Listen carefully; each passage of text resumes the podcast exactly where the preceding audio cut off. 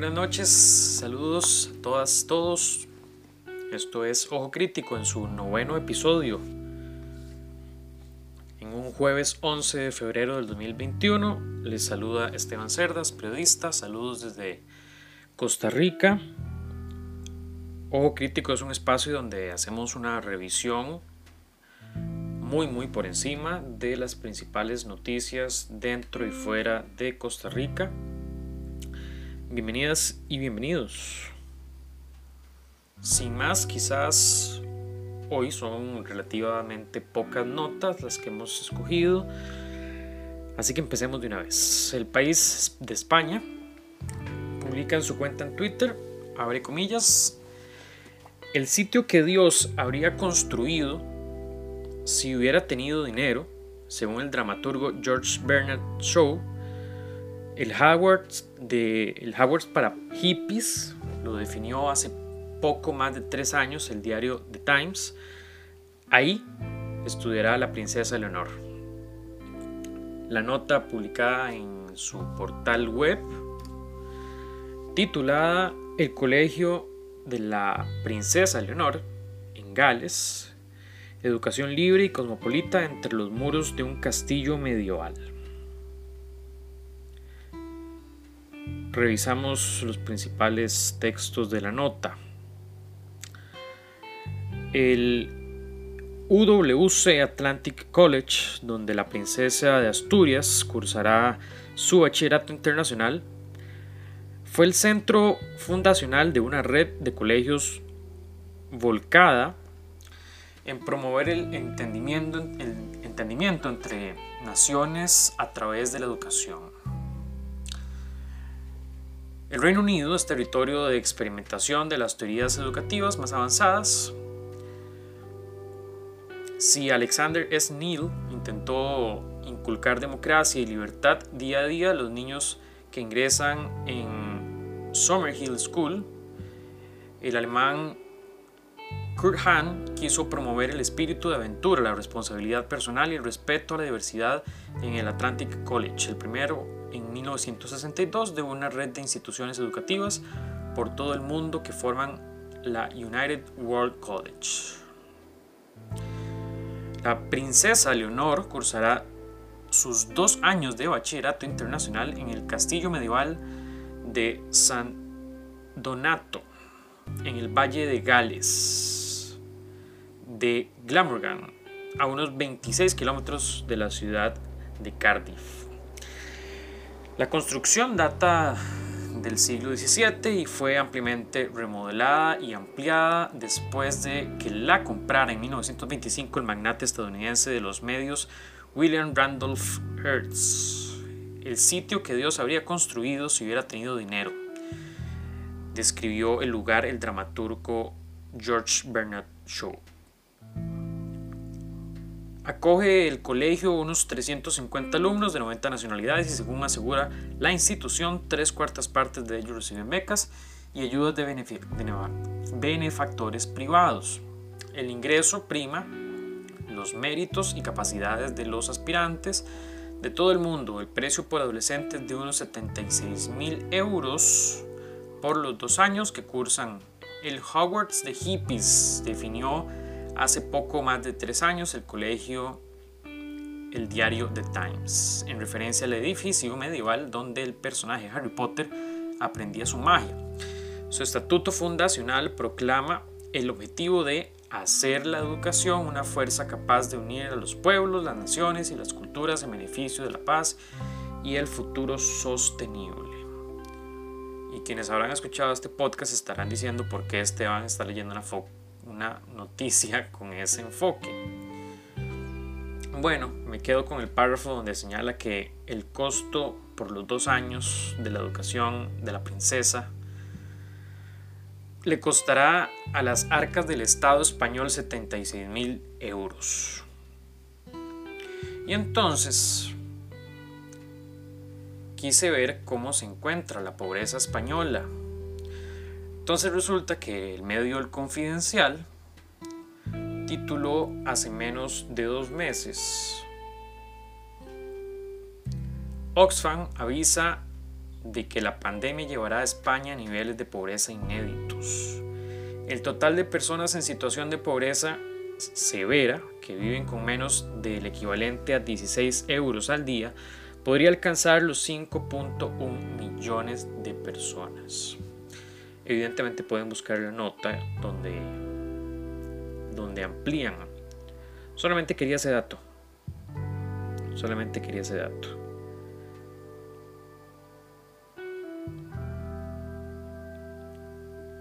Así que mientras millones de españolas y españoles podrían correr la pésima suerte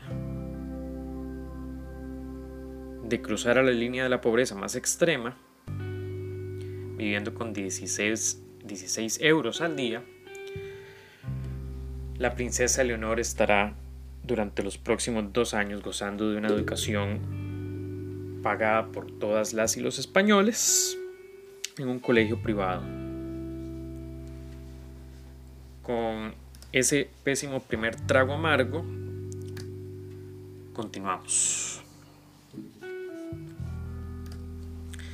Telesur TV publica en su cuenta en Twitter este jueves se conmemora el trigésimo primer aniversario de la salida de prisión de Nelson Mandela. Mandela consagró su vida a luchar en contra de la segregación racial. La nota 10 frases contra el racismo para recordar a Nelson Mandela. Nadie nace odiando a otra persona por el color de su piel, la gente aprende a odiar. También se le puede enseñar a amar, decía Madiba. Este jueves se conmemora el 31 aniversario de la salida de prisión de Nelson Mandela tras 27 años de confinamiento en la penitenciaría de Víctor Berster. Fue uno de los hechos que ilustró en la práctica el principio del fin del apartheid. Mandela, quien falleció en 2013, nació el 18 de julio de 1918 bajo el nombre de Rohila, Rohilala, que es Socha, uno de los seis idiomas oficiales de Sudáfrica, quiere decir tirar de la rama de un árbol. Mandela consagró su vida a luchar en contra de la segregación racial y en pro de una sociedad democrática.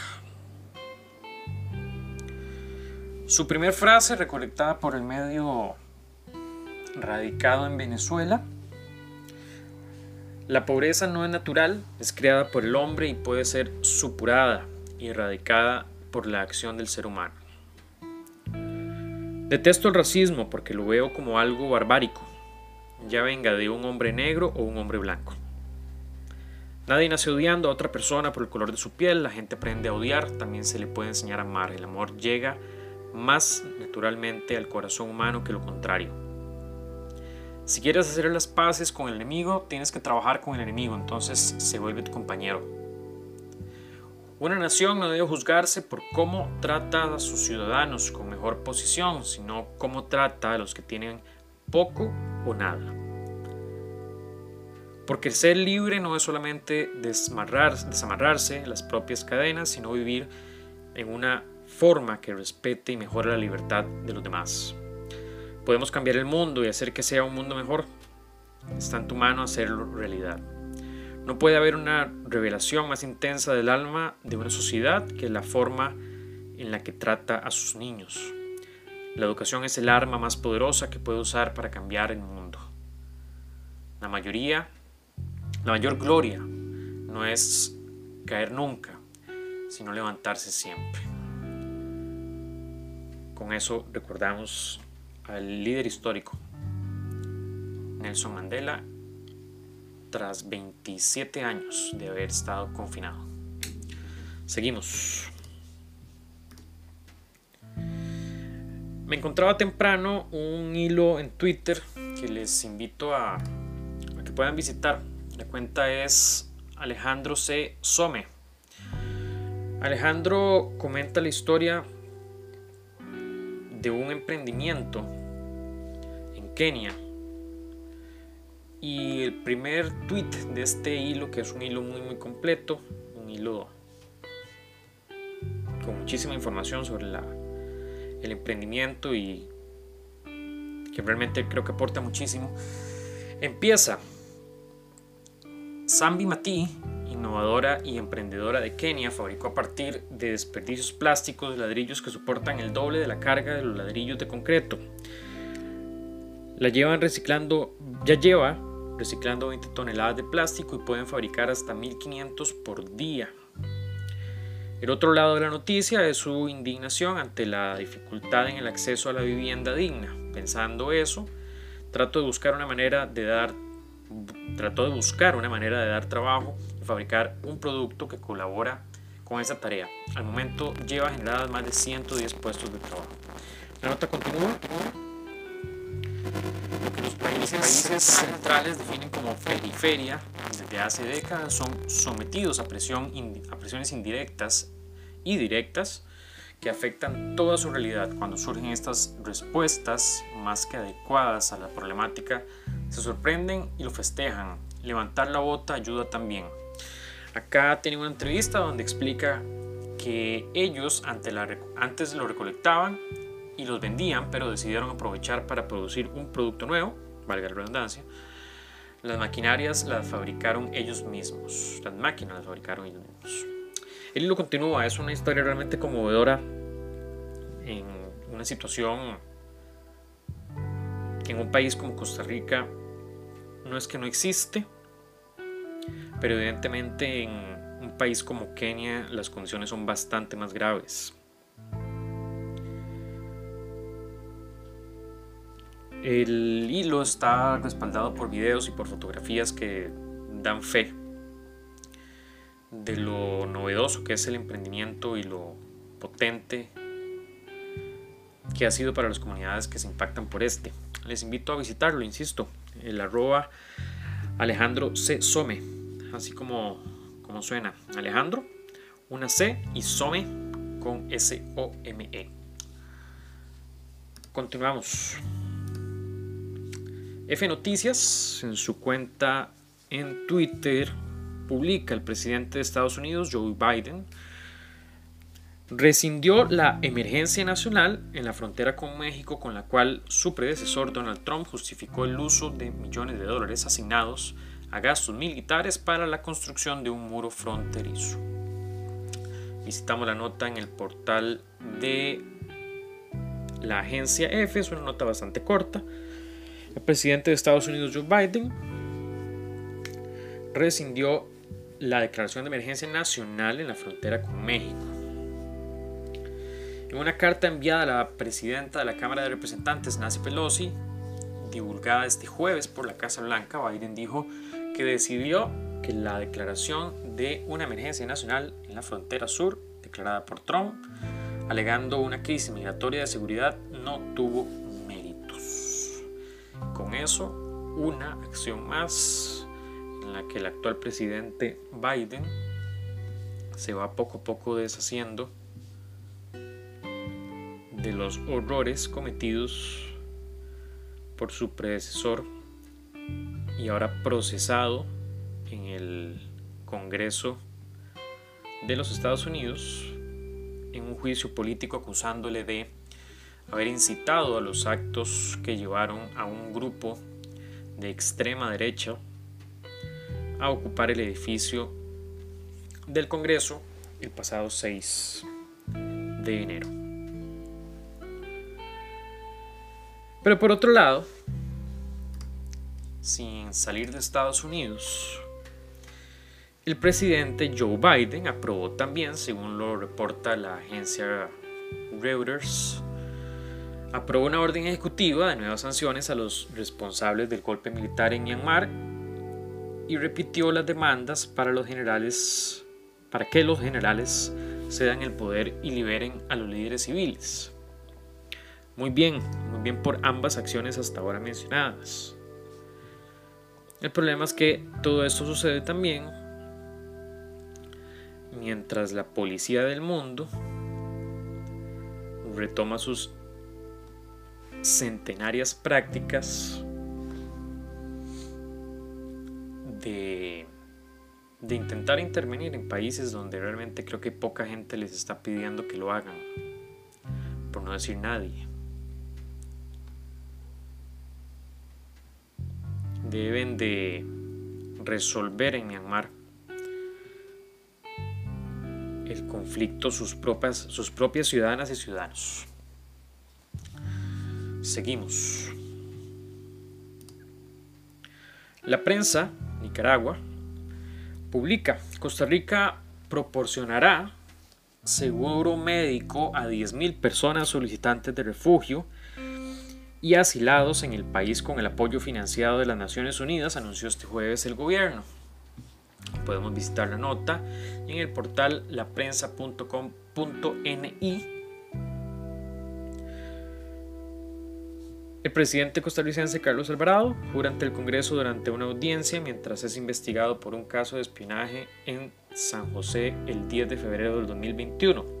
Esta es la descripción del pie de página, nota a la que hace referencia respecto al tema del que trató el episodio del día de ayer. Pero la nota se titula Costa Rica anuncia seguro médico para 10.000 solicitantes de refugio. El presidente Carlos Alvarado dijo que firmará un convenio con la Caja Costarricense del Seguro Social que administra los hospitales públicos para garantizar la atención médica de los desplazados.